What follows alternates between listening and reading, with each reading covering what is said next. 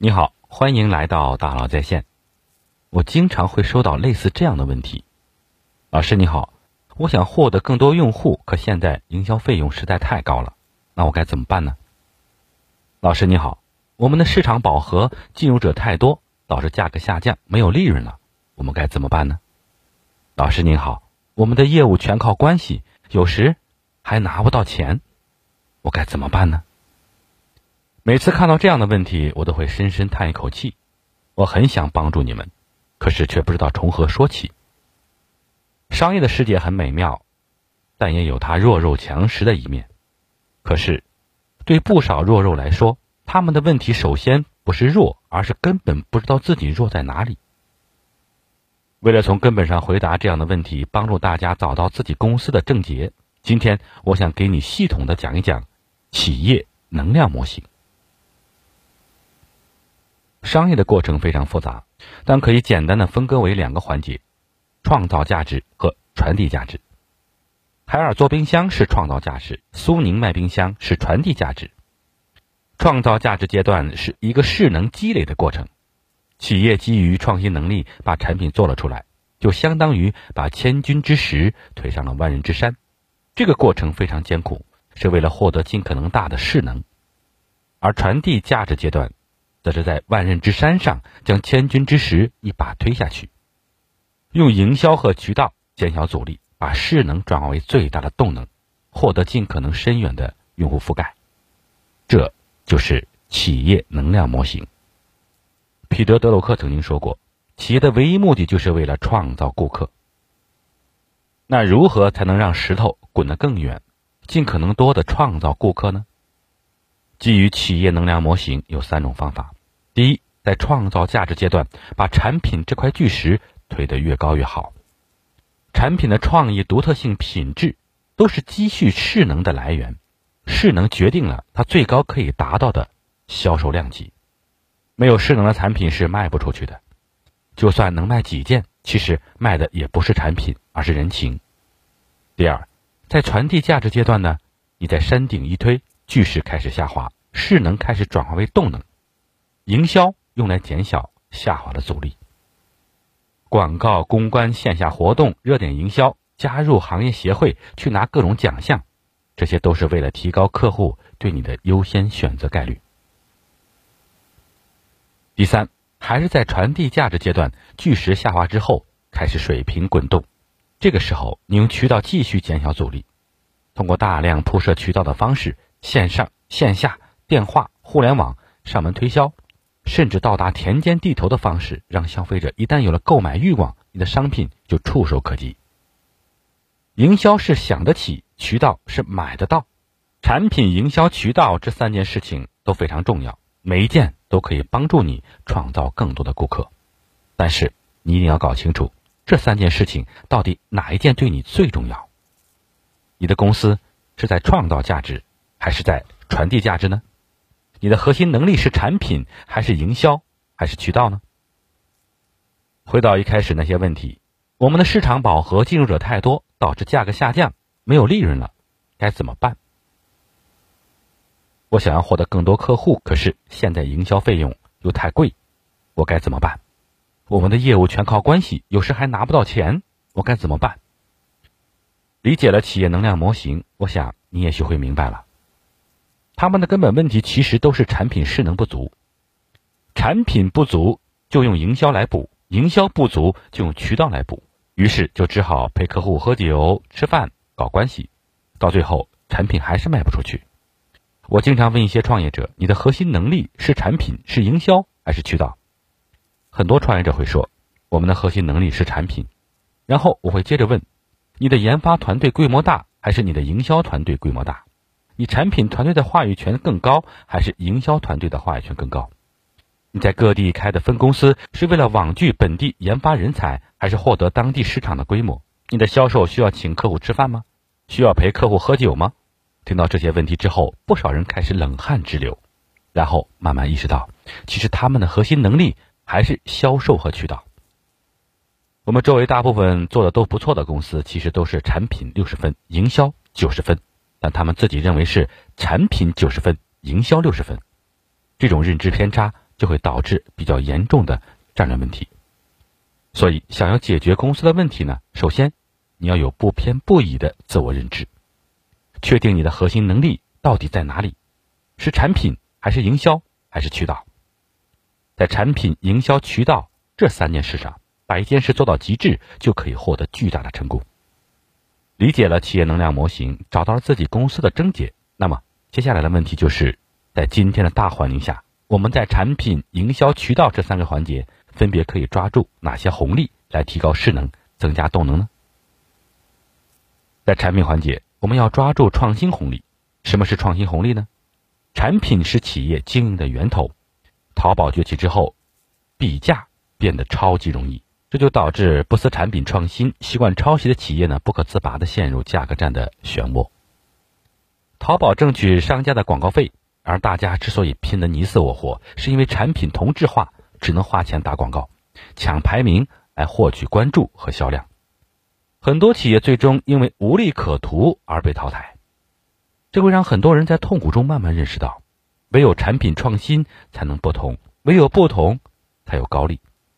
一说起产品创新，很多朋友就会想到互联网思维所倡导的用户体验，但这样的说法并不全面。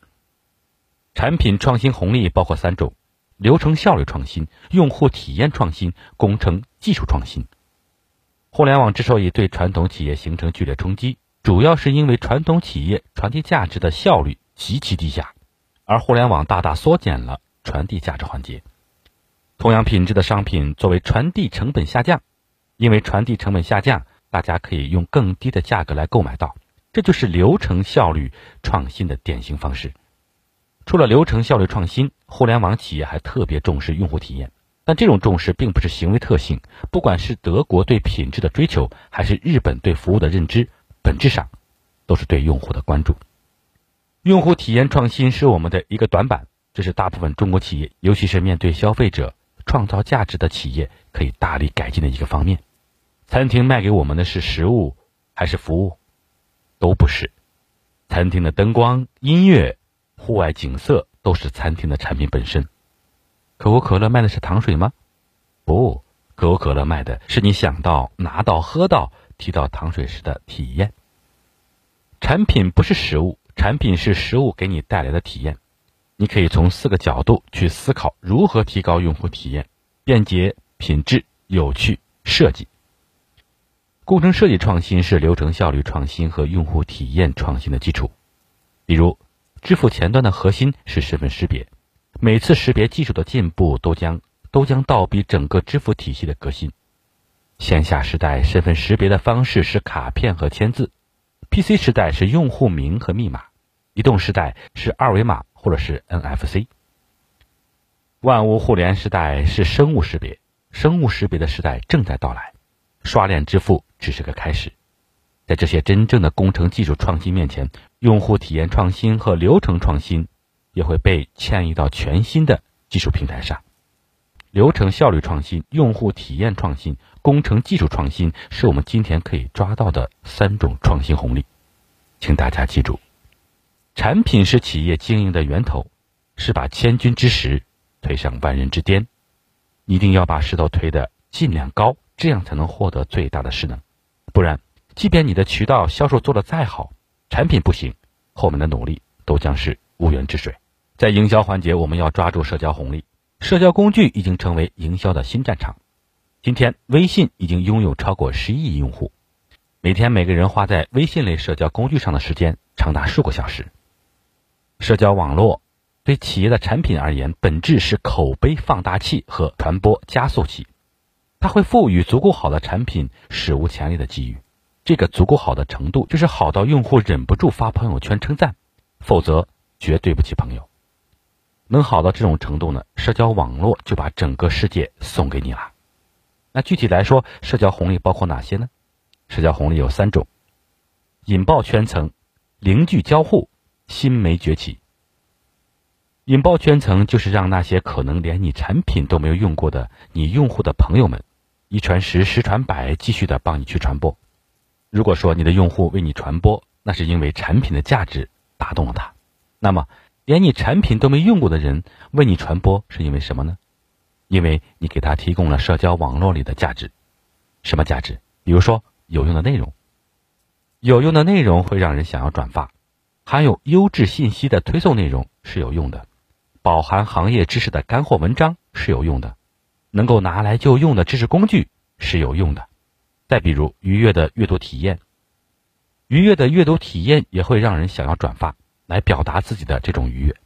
转发慈善信息、寻找失踪婴孩的信息，是表达自己善良的方式。转发深度文章，表达犀利点评，有助于塑造自己的全能形象。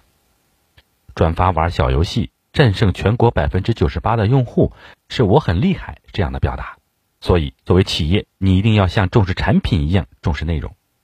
企业公众号、社群的文章、视频，不能只为了满足自己推广的需求，而是要满足读者的某种需求，这样才能够引爆圈层，获得更多用户的传播和关注。获得更多用户的关注，你才有更多机会销售你真正的产品。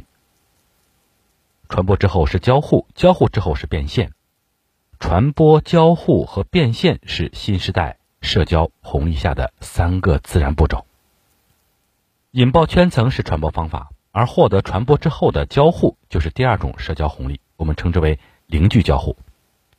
如果说微信朋友圈、微博是天然获得传播的地方，那么微信公众号、微信群就是重要的零距离交互场所。那具体怎么零距离交互呢？以凯叔讲故事为例，凯叔在获得几百万公众号订阅者之后，每天微信后台用户发来的消息就有二十多万条。后台很多家长反映，和孩子相处最抓狂的就是拖延，吃饭拖延、睡觉拖延、起床拖延。凯叔决定选择这个点来和用户进行零距交互。他设计了一个游戏，叫做“凯叔任务”。有一天，故事讲完之后呢，凯叔说：“我今天给你们讲故事迟到了，就是因为早上太磨蹭了。因此，我决定以后每天早上起床、刷牙、洗脸的时间控制在十分钟以内。你们愿不愿意跟我一起来完成？如果你今天完成了，你就可以在微信里点亮一颗属于自己的星星。连续七天完成，就会获得一枚凯叔的勋章。”凯叔当时觉得。有五六千人完成就算成功了，结果第一个凯叔任务抛出去，十万个家庭同时在做，最终坚持七天完成能拿到勋章的孩子是一万两千名。这就是邻居交互，让用户与你有了交互，你们就有了接下来产生新生意的可能。除了引爆圈层、邻居交互，第三种社交红利就是新媒崛起，最典型的就是短视频。二零一五年到二零一六年初。中戏女研究生皮皮酱，靠四十多条搞笑短视频，不到半年吸粉近两千万，成为短视频界的现象级人物。今天，抖音、快手等短视频平台也迅速崛起，这些新兴的媒体渠道值得所有企业关注和学习。引爆圈层、零距交互、新媒崛起，是大多数企业可以利用的三大社交红利。在企业能量模型中，社交红利能减少产品势能转化为动能的阻力，甚至有可能成为提高势能的重要工具。在渠道环节，我们要抓住流量红利。现在，到淘宝、天猫上开店，效益已经远不如从前了。能挣到钱的商家越来越少，电商时代的流量红利已经基本消失。今天的大趋势，中心化的流量会越来越少，越来越分散，形成很多中小的泛中心。但加在一起会变成主流。关于这一点呢，白鸭认为，在三五年之后，电商可能会趋于三大巨头只有百分之五十，会变成长尾化。未来的每一个好的商家都会有属于自己的客群和流量来源。所以，我们今天可以到哪去寻找新的流量红利呢？我给你介绍三种：社群经济、口碑经济和单客经济。社群就是因为某个共同点而聚在一起的人群，社群经济。就是基于这个共同点，构建高频交互的人群，然后向人群销售高度吻合共同点的商品，来获得极高的转化率。比如说，虫妈邻里团聚集了追求安全美味食品的邻居们，所以他卖高品质的生鲜水果。再比如，逻辑思维网聚了求知好学的网友，所以他卖书卖线上课程。凯叔讲故事聚集了数百万年轻的妈妈。所以，如果他卖奶粉，转化率就会非常高。